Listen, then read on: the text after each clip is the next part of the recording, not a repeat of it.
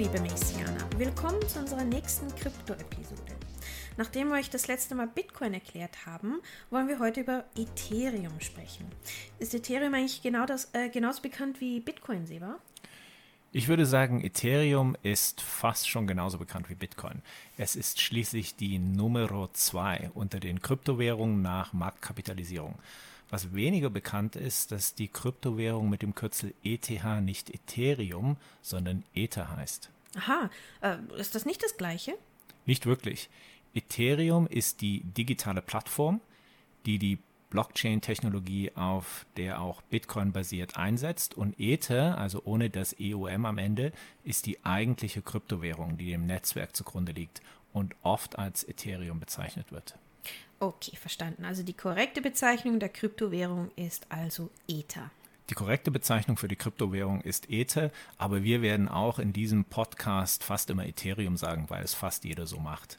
Aber bevor wir in die Details eintauchen, Tina, habe ich mal zur Abwechslung eine Frage an dich. Kannst du dich noch daran erinnern, wie und wann du dein erstes Ethereum erhalten hast?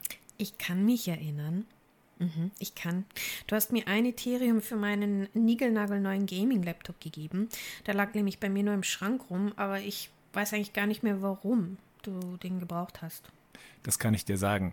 Mein Arbeitgeber hat auf das Arbeiten mit virtueller Maschine umgestellt und ich musste meinen Arbeitslaptop abgeben. Das ist eigentlich auch ganz praktisch, weil da muss man den Laptop nicht immer hin und her schleppen. Aber was weniger optimal war, dass die Umstellung mitten im zweiten Lockdown passiert ist und mein privater Laptop war einfach nicht leistungsstark genug. Ich habe einen neuen Laptop gebraucht. Hm, stimmt, ich erinnere mich. Das war im Dezember 2020. So ist es. Und fast alle Geschäfte hatten wegen Corona geschlossen, nur die essentiellen Läden wie Apotheken und Tankstellen hatten offen. Die Regierung zählt einen Computer offensichtlich nicht zu den essentiellen Dingen, die man im Leben so braucht. Die Online-Bestellung hätte auch so fast eine Woche gedauert und dann kam die Idee, dass du mir deinen ungenutzten Laptop gibst und äh, da musste ich auch nicht eine Woche lang warten auf meinen neuen Laptop. Hm. Für mich ein Computer generell ist essentiell. Absolut. Aber, aber ich wollte äh, ja gar kein Geld dafür. Ich hab, wollte den eigentlich nur so geben. Er lag halt bei mir einfach nur so rum. Geld hast du in dem Sinne dafür auch nicht bekommen. Aber so ganz umsonst wollte ich dir die gute Maschine jetzt auch nicht äh, abnehmen. Also war der Kompromiss, dass ich es in Kryptowährung zahle und das habe ich dann auch so gemacht. Mhm. Tada! Und du hast mir dafür ein Ethereum gegeben. Wie viel war das dann eigentlich wert zu der Zeit? Wenn ich mich richtig erinnere, lag der Kurs bei ungefähr 500 US-Dollar. Mhm. Und jetzt liegt der Kurs, lass mich mal schnell schauen, bei 3124 US-Dollar. Wow, das ist eine sechsfache Steigerung innerhalb von weniger als zwei Jahren. Das hat sich aber gelohnt, mit dir Geschäfte zu machen, Sima. Mit mir macht man immer gute Geschäfte.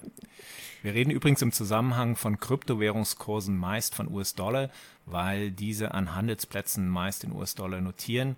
Das Gute ist, dass aktuell US-Dollar, Euro und Schweizer Franken fast gleichwertig sind. Ist ganz praktisch, da braucht man auch nicht wirklich groß umrechnen, das einfach nur so nebenbei. Hm. Und wir wollen ja nicht schon wieder so viel abschweifen, wie wir das das letzte Mal schon gemacht haben. Hm. Gut, das war jetzt einfach eine kleine Anekdote von meiner ersten Ethereum-Transaktion auf Coinbase. Was ist nun eigentlich Ethereum und seit wann gibt es diese Währung? Umgesetzt hat man Ethereum im Jahr 2015 und im Gegensatz zu Bitcoin ist bekannt, wer die Köpfe hinter dem Projekt waren. Nämlich zum einen der Entwickler Vitalik Buterin und zum anderen Gavin Wood. Vitalik Buterin ist immer noch der Kopf von Ethereum. Gavin Wood allerdings ist schon seit längerem nicht mehr dabei. Und er ist auch vielmehr dafür bekannt, der Gründer von Polkadot zu sein. Das ist eine andere bekannte Krypto-Plattform, die auf einem alternativen Konsensalgorithmus, dem Proof of Stake, beruht. Ethereum, genauso wie Bitcoin, beruht momentan noch, und ich betone hier noch, auf dem Proof of Work Algorithmus, den wir in unserer letzten Folge bereits kennengelernt haben. Hm, interessant. Das heißt also, Bitcoin und Ethereum-Transaktionen beruhen auf dem gleichen Prinzip. Sagen wir mal auf einem ähnlichen Prinzip. ETH verwendet noch, und ich sage hier wirklich nochmal noch und erkläre dann auch warum, ähm, beruht auf dem Proof of Work Mechanismus und wird ebenfalls von einem dezentralen Miner bestätigt. Jedoch ist der Algorithmus zur Sicherung der Blockchain ein anderer. ETH nutzt den sogenannten ETH-Hash-Algorithmus, der wesentlich effizienter ist Und äh, damit aus, ist auch die Blockdauer verkürzt. Die ist nämlich bei Ethereum nur 13 Sekunden und bei Bitcoin sind es doch äh, 10 Minuten. Oh. Das ist schnell. Man redet im Zusammenhang von Ethereum immer von Gas Fees, also Gasgebühren. Braucht man hier für die Transaktion Benzin oder was? Wenn du, ein Ethe, wenn du eine Ether-Transaktion verschicken möchtest, dann muss die Transaktion tatsächlich mit Treibstoff bezahlt werden. Das ist jetzt aber ein Witz, oder? Kein Witz, leider bittere Ernst. Die Gas-Fees oder Gasgebühren werden für jede Transaktion im Ethereum-Netzwerk benötigt. Je schneller du eine Transaktion bestätigt haben möchtest, desto mehr Gas musst du auch bezahlen. Der Preis wird in Gwei angegeben und in Gwei, ähm, das ist einfach die kleinere Einheit von Ether. Eine Milliarde Gwei ist ein Ether. Mm, aha. Gwei ist also das Satoshi von Bitcoin. Das kann man so sagen. Es gibt Wei und es gibt Gwei, also das sogenannte Gigawei. Und dadurch, dass die Gasgebühren ein Bruchteil von ETH sind, werden sie in Gwei angegeben. Obwohl die Gasgebühren bei Netzwerküberlastung schon mal sehr, sehr hoch gespielt werden können, kann dann also schon fast so ein Ethereum betragen. Ähm, das ist auch immer einer der Kritikpunkte an Ethereum, die hohen Transaktionsgebühren und die Überlastung des Netzwerks. Und kann man dagegen nichts unternehmen? Dagegen wird auch was unternommen. Es gibt Bestrebungen mit sogenannten Ethereum Improvement Proposals, also das sind diese Verbesserungsvorschläge auf der Ethereum-Plattform, die Transaktionsgebühren dauerhaft zu reduzieren und auch die Skalierbarkeit des Systems zu verbessern, dass mehr Transaktionen verarbeitet werden können und ähm, dass äh, das Ganze auch wesentlich schneller verläuft. Ethereum Improvement Proposals sind so eine Reihe von Verbesserungsvorschlägen, die Ethereum-Plattform technisch immer weiterzuentwickeln. Hm. Ist Ethereum eigentlich auf eine maximale Anzahl begrenzt, so wie Bitcoin? Nein, ETH hat kein Hardcap, also keine Begrenzung wie Bitcoin. Man kann sozusagen unendlich ETH meinen, aber das könnte sich in Zukunft auch noch ändern.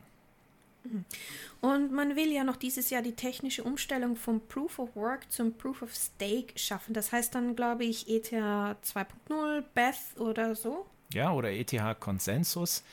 Die Umstellung von Proof of Work auf Proof of Stake ist im vollen Gange. Also die läuft schon seit mehreren Monaten und technisch ist die sehr anspruchsvoll. Es gibt auch einige, die daran zweifeln, dass Ethereum es je schafft, aber momentan sieht es so aus, als würde man die Umstellung bewerkstelligen und vielleicht sogar noch dieses Jahr. Mm. Und was ist der Unterschied zu Proof of Work?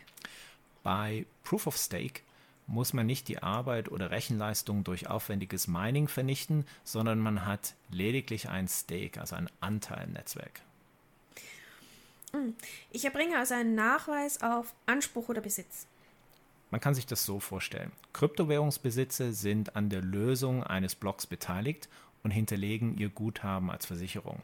Jeder, der ETH hinterlegt hat, hat auch ein Stimmrecht. Je mehr man hinterlegt, desto mehr Stimmrechte hat man, den Block zu validieren. Das ist eigentlich auch ganz logisch. Alle, die an der Konsensbildung beteiligt sind, also ein Stake hatten, bekommen für die Verifizierung des Blocks dann anteilig Transaktionsgebühren ausbezahlt. Mhm. Ich stake ja auch schon ganz fleißig und verdiene daran. Ich mache das aber nicht selber, sondern so wie die meisten Leute das machen, benutze ich eine Plattform und meine, die ich benutze, die heißt Binance.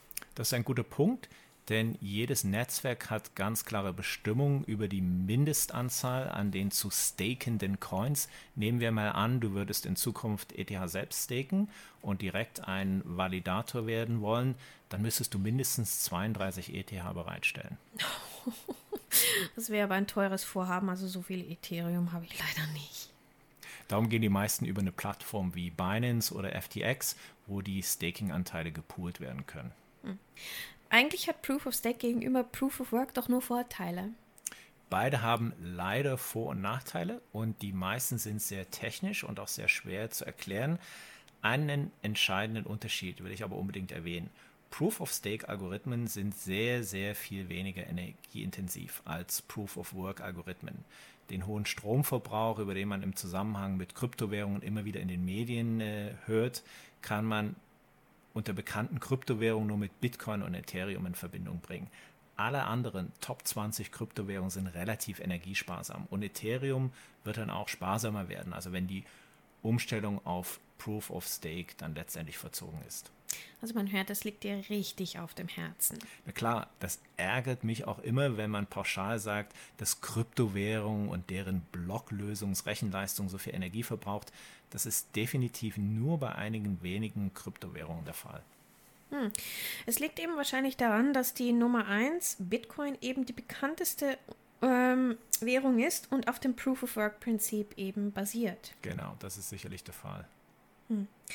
Eine ganz dringende Frage habe ich noch. Man spricht immer von Ethereum und Smart Contracts. Was sind denn bitte Smart Contracts? Das ist eine sehr gute Frage. Bitcoin, ja, wie man es kennt, wird als Zahlungsmittel oder als Wertspeicher verstanden. Ethereum ist aber sehr viel mehr. Eine wichtige zusätzliche Funktion sind intelligente Verträge, die sogenannten Smart Contracts, die auch nicht immer unbedingt sehr intelligent sind oder ähm, komplizierte Verträge sein müssen. Smart Contracts sind sehr abstrakt und man kann es sich einfach so vorstellen. Du möchtest eine kleine Wohnung für 500 Ether kaufen. Und wenn ich die 500 Ether aufbringe, dann wird der Vertrag automatisch ausgeführt und die Rechte für die Wohnung werden an mich übertragen. Also sobald eine festgelegte Bedingung erfüllt ist, die im Smart Contract programmiert wurde, dann wird sie automatisch ohne Mittel Mittelsmann ausgeführt. Da stelle ich mir gerade alle möglichen Anwendungen vor. So ein Smart Contract ersetzt vollständig das Vertrauen in einen Mittelsmann. Man könnte zum Beispiel Behördengänge vermeiden oder sogar Wahlen automatisieren. In der Tat, die Anwendungen sind vielfältig und man kann die Smart Contracts nach einem festgelegten Ethereum-Standard programmieren und dann anwenden. Ethereum ist so wie ein dezentraler Supercomputer. Man kann ganze Applikationen, die aus mehreren Smart Contracts bestehen, auf der Blockchain ausführen. Das können Spiele sein, das können Applikationen sein, die wie Webdienste, ähm, die die Webdienste unterstützen und äh, vieles, vieles mehr dann spricht man auch von sogenannten DApps, also Decentralized Apps. Dann ist Ethereum sozusagen ein Decentralized App Store. So könnte man das sagen. Man arbeitet immer weiter daran, die Funktion auszubauen und Ethereum ist eine Plattform, die man definitiv nicht ignorieren darf. Die hat unheimlich viel Potenzial. Es gibt auch viele andere Plattformen, die Ethereum Konkurrenz machen und darüber sprechen wir dann auch das nächste Mal. Hm. Das klingt wirklich spannend und heute haben wir schon wieder wirklich sehr viel gelernt, liebe Maisianer. Nach dem Abspann werden wir euch dann noch durchgeben, wo, wo ihr uns erreichen könnt und bis dahin wünschen wir euch alles Gute und bis zur nächsten Folge. Wir hoffen, euch hat die Folge gefallen und wir sagen Tschüss, Tschüss. bis zum nächsten Mal.